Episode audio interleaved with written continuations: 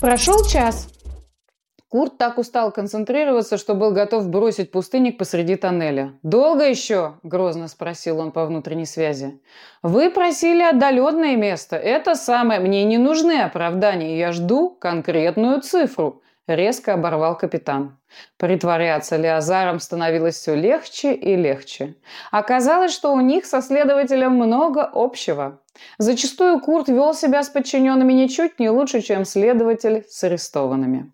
«Еще около десяти минут», – неуверенно ответил Каир. Десять минут показались Курту вечностью.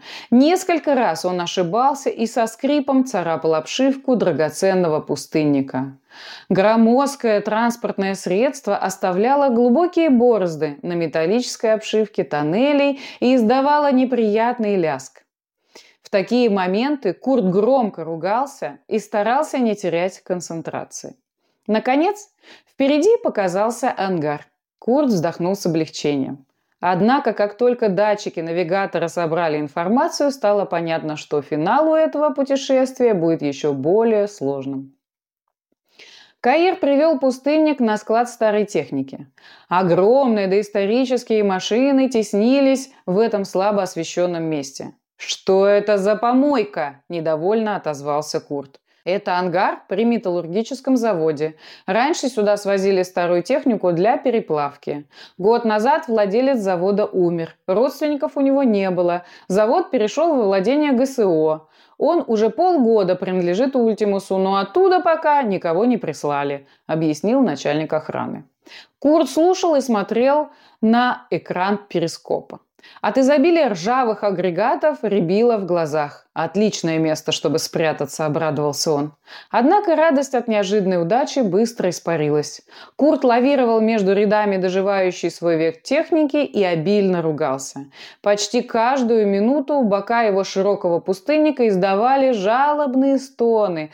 Казалось, он окончательно испортил защитное покрытие обшивки. Стоило капитану припарковаться на указанное Каиром место, он побежал к выходу. Выбравшись из пустынника, Курт начал придирчиво осматривать корабль снаружи. Даже в полумраке аварийного освещения было заметно, как сильно пострадал кузов. Курт был готов расплакаться, вспомнив, в какой вес сахара обошлась ему полимерная покраска. «Ресова утроба!» – в гневе закричал капитан. Крик души эхом разлетелся по безлюдному помещению и медленно стих. От досады Курт пнул стоящий рядом монобиль и, отбив ногу, разразился очередной порцией ругательств. Несмотря на досаду, Курту пришлось связаться с Каиром и поблагодарить за выделенное место.